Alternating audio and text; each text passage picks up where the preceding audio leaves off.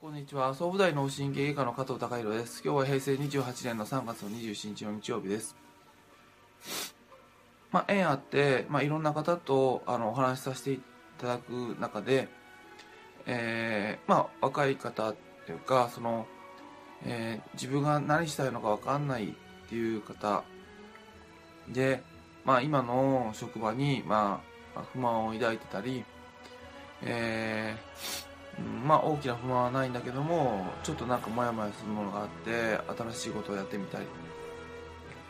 うん、本当に自分がやりたいことがわからないっていうことに、えー悩んでたり、えー何やっても、あのー何かその長続きしないなとかあのうまくいかないなとか、うん、いろいろ仕事をコロコロコロコロ変えて、えーしまうっていう方。まあ、あの若い方であのいるんですけども、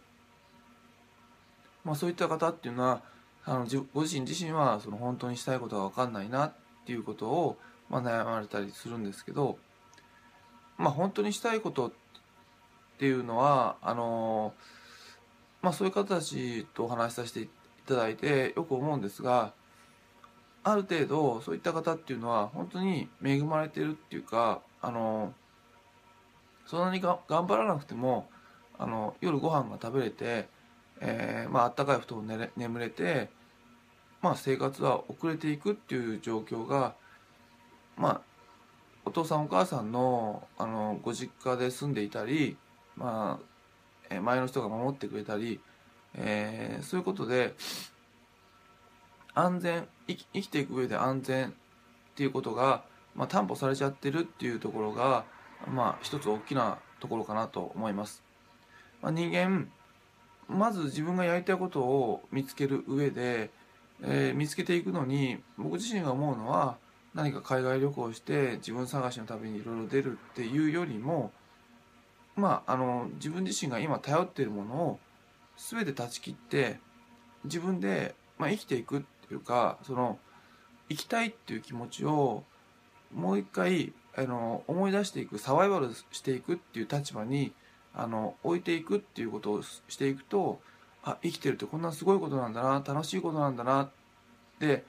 まあ、あの人も頑張って生きてるこの人も頑張って生きてるしでもうまくいかないからこういう助け方を世の中に対してしたいなっていう気持ちが出てくるので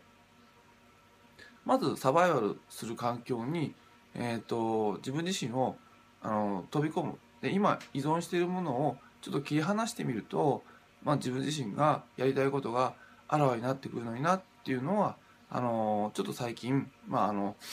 心の中で思うようになりました。それは、まあ、自分自身が やはり高校卒業して、えーまあ、実家出て、えーいろんなあのことを考える中であのうん自分の足でやっぱりその生きるっていうことをあの感じていくといろんなことがその、うん物事に触れる自分自身に触れるいろんな物事があの鮮明に生き生きとあの感じられてくるのでもちろん自分自身は少し傷つそのサバイバルしなきゃいけないので傷ついたりあのしなきゃいけない危険性はありますけどもそういうことが生きるっていうその人間本来のあの本能を思い出してくれるのではないかなと思いました。今日は、えーまあ、自分がやりたいことがわからないという方に対して、えー僕自身の経験も踏まえてお話しさせていただきました、えー今日は以上です。